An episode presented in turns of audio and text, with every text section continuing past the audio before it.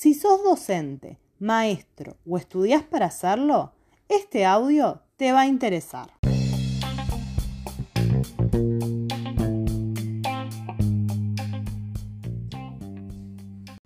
Hoy les vengo a hablar del podcast, término que seguramente hayan escuchado, pero tal vez no sepan de qué se trata.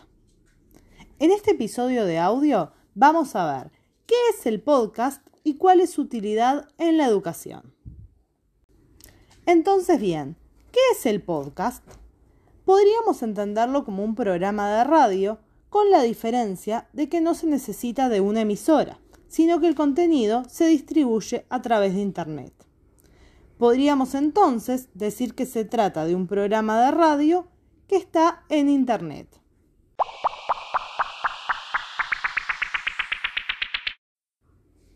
En resumen, cuando hablamos de podcast, hablamos de episodios de audio que se distribuyen en Internet. Estos episodios pueden ser escuchados la cantidad de veces que queramos, pueden ser descargados, compartidos con otras personas e incluso permiten la suscripción de forma en que uno reciba notificaciones cada vez que se sube un nuevo episodio de nuestro interés.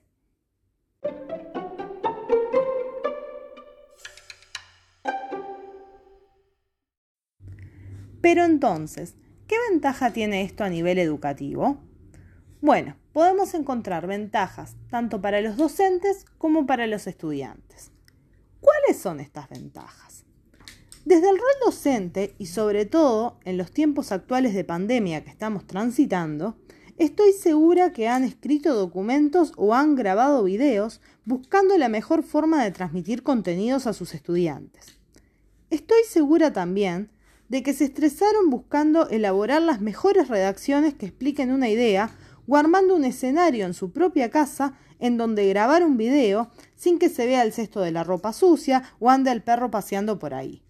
El podcast nos permite liberarnos de todo esto. Al elaborar episodios de audio, no se pierden los aspectos de la oralidad que perdemos con la escritura. Estos aspectos que nos ayudan a expresar una idea, transmitir un concepto, etc.